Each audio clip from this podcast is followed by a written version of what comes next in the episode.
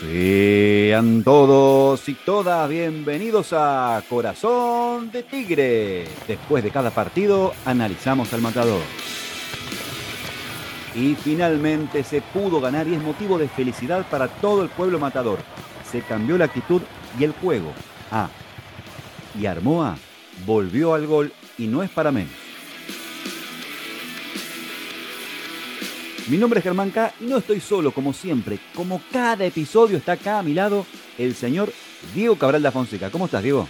¿Qué tal, Germán? Muy buenas tardes. Feliz con este triunfo del Matador, aunque la alegría no es completa. Perdimos a Mateo Retegui. Estará fuera de las canchas aparentemente por dos semanas.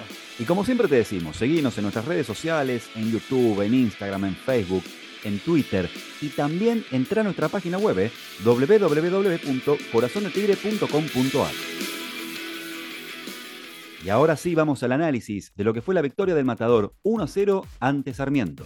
Hermano, un partido que costó muchísimo. Eh, desde el trámite en sí, desde lo que Tigre tuvo que enfrentar con Mateo Retegui, que fue dañado, o sea, recibió una infracción en el inicio mismo del partido y jugó condicionado, aunque tuvo que hacer un gran desgaste poniendo su físico eh, en todos los minutos que jugó y su esfuerzo, digamos, pos del equipo, digamos, en tratar de combatir con esa línea férrea defensiva que planteó Sarmiento y que en muchos eh, momentos del partido vimos a Mateo transitando prácticamente por el círculo central. Ese desgaste también lo llevó a ser reemplazado en el inicio del segundo tiempo, pero vamos a analizar distintas o dar distintos enfoques a este partido. Tigre fue un equipo hasta el gol, la pasamos bastante mal hasta que pudimos llegar a convertir. Armoa, como bien decías, cortó esa racha negativa que tenía de cero goles en este 2023. Pudo volver a marcar y ese gol nos terminó dando el triunfo. Y qué importante que recuperemos a Armoa y tengamos una alternativa a Retegui también. Lo veníamos mencionando en muchos episodios que éramos Retegui dependientes,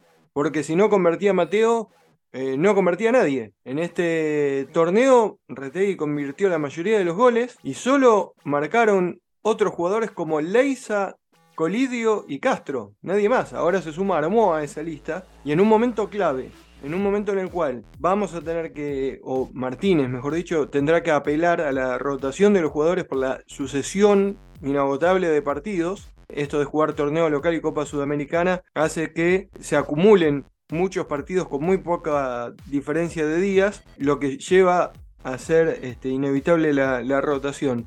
Pero decía, es importante la aparición de Armoa, de tener otra herramienta para llegar al gol. Este Tigre en este último tiempo se acostumbró a solo gritar los goles de Retegui y no tenemos otras alternativas, otras vías, que sean, por ejemplo, un tiro libre, una pelota parada, algún remate de un tiro libre. Por ejemplo, en algún momento teníamos a Menosi también que se sumaba a la lista de goleadores, hoy está muy lejos de esa situación y decía, Tigre tuvo un primer tiempo hasta el gol donde se lo notaba tratando de acomodarse, me parece, a esta nueva disposición con línea de 5, dos volantes, en caso de Predi Jeremionosi, y después los que jugaban un poco más arriba, con Armoa, Colidio y RTI. Volvimos a padecer esa salida fallida desde abajo con Marinelli, iban cuatro minutos prácticamente, muy poco tiempo y ya tuvimos que preocuparnos en decir, bueno, otra vez estamos padeciendo con este tipo de jugadas, con este tipo de salidas. Martínez lo suele llamar como el compromiso con el estilo, con la idea de juego. Bueno, esa idea de juego nos trae más problemas que soluciones y le das una herramienta adicional a tu rival.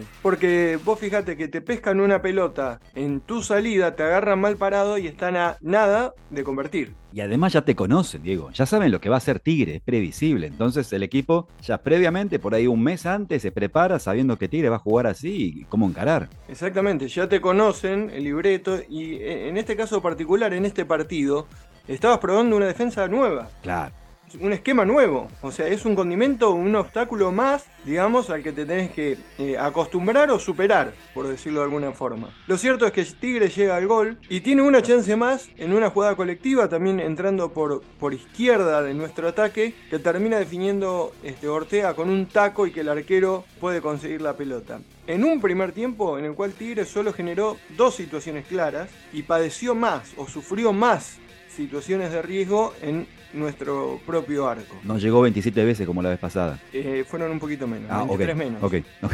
Este. Sí, hemos, hemos contado menos en este caso, pero lo cierto es que Sarmiento tuvo quizás las jugadas más peligrosas y en las cuales, o las cuales tuvo que resolver Gonzalo Marinelli, que tuvo varias tapadas, que siempre decimos lo mismo. No es un arquero salidor, es su característica, pero abajo de, lo- abajo de los palos te mata. En el mano a mano es muy difícil Sí. superarlo, este, es muy rápido de piernas, te achica bien los espacios y bueno, evitó que caiga nuestra valla. Y final del partido obviamente sumó una valla en cero que era necesaria. Cuando vos necesitas salir de una crisis, eso es un punto adicional de- que suma y mucho.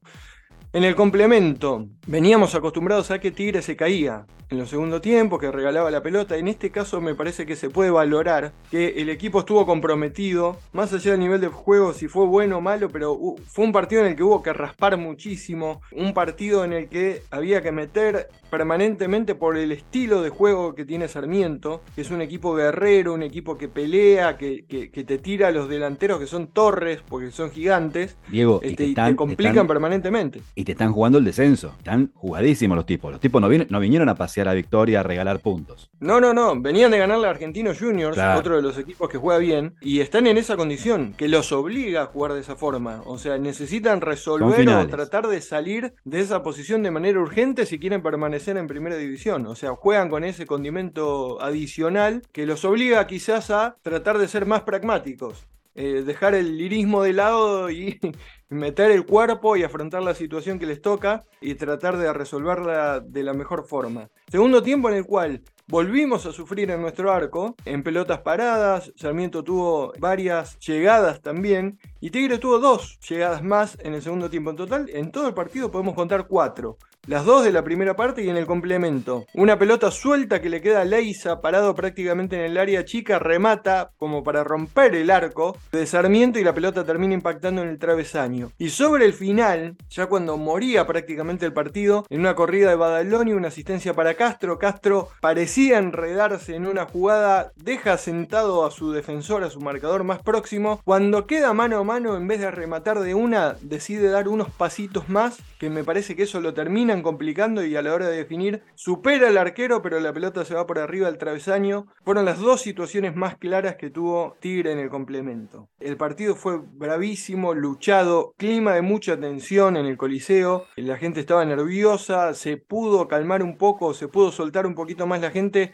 cuando llegó el gol de Armoa. Es un triunfo que vale y mucho, era necesario, deseado, esperado. Es el segundo, forma consecutiva en condición de local, algo que es necesario también. Pero vos fijate que los últimos dos partidos que logra ganar Tigre en casa fueron 2 a 1 contra Lanús, ganando en el último minuto con el gol de Retegui, y contra Sarmiento 1 a 0. Dos partidos que costó muchísimo ganarlos. Pero, insisto, costó muchísimo ganarlos. Se ganaron, que es importante. Antes Tigre en casa era otra cosa. Era un equipo que te arrollaba. Hoy no estamos pasando por un buen momento a nivel futbolístico y tenemos que conformarnos con ganar. Necesitábamos ganar y se ganó. Y ahora vamos al podio de Corazón de Tigre. Los tres primeros, según nuestro episodio. El número 3 es para Vamos a poner a dos jugadores. Uno que tuvo, me parece, un rendimiento parejo y que fue importante. Los dos, en este caso, están combinados en la jugada del gol. Martín Garay, lateral por izquierda, que jugó con pierna cambiada, este, es diestro, este, ya tiene un obstáculo por delante que es eh, jugar con, insisto, con la pierna cambiada, como se dice habitualmente, y estaba obligado a girar o a enganchar permanentemente para adentro para poder este, dar pases con corrección. Me parece que tuvo un mejor rendimiento en ataque en la fase ofensiva, corrió muchísimo, eh, es más, sobre el final del partido terminó ya desplomado en el área, dando evidencias de un cansancio, cansancio muy importante por el desgaste que tuvo a lo largo de todo, los- todo el partido. Un jugador que ha tenido pocos minutos en lo que va de la temporada, pero que había sido en aquel partido lamentablemente recordado de Copa Argentina, eh, había aparecido como el jugador más rescatable de ese partido, de ese equipo que había armado Martínez, sobre todo en la segunda etapa de ese partido contra el Centro Español, y ahora le tocó jugar un partido completo en una posición poco habitual para él, generalmente juega de 4 o de 8, en este caso jugó de 3, y la verdad tuvo un rendimiento aceptable, de hecho hasta hizo el centro eh, para asistir a Armoa y que Blas eh, define y nos dé finalmente la victoria. Así que lo sumo también a Blas Armoa en esta jugada combinada porque nos dio el gol y obviamente eh, gracias a ese tanto Tigre pudo eh, obtener el triunfo y estos tres puntos importantísimos. Martín Garay y Blas Armoa entonces los integrantes del podio o el escalón número 3. Y ahora vamos con el puesto número 2. Puesto número 2 para quien es o fue durante mucho tiempo el termómetro de este equipo y fue un habitué de nuestro podio, que es Sebastián Prediger, jugando en mitad de cancha, combatiendo contra las camisetas verdes que se agrupaban y que trataban de, entorpecer la salida de Tigre, de, hacer un partido áspero.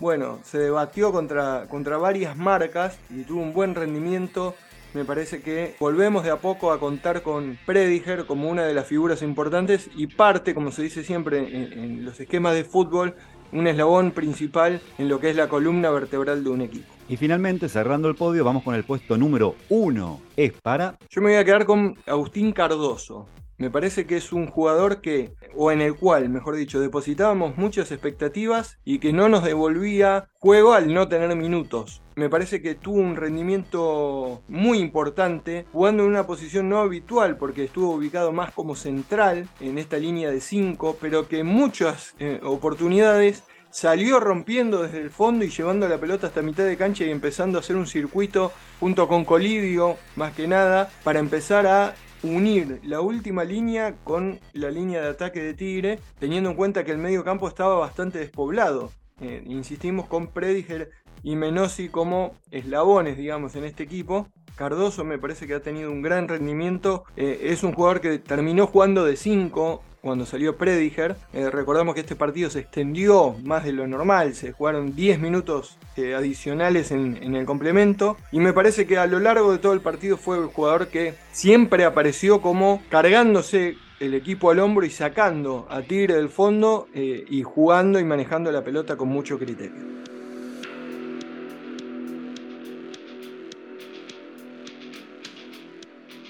Y así llegamos al final de un nuevo episodio de Corazón de Tigre. Nos vamos a reencontrar prontamente. Ya este domingo, 2 de la tarde, volvemos a jugar. Para nosotros que miramos, es un placer ver tantos partidos del Matador tan seguido, pero para los jugadores debe ser complicado. Hay que cuidarse, hay que tratar de coordinar, de, ver el tema de las energías. Vamos a jugar a las 2 de la tarde el domingo contra Unión en Santa Fe. Complicado.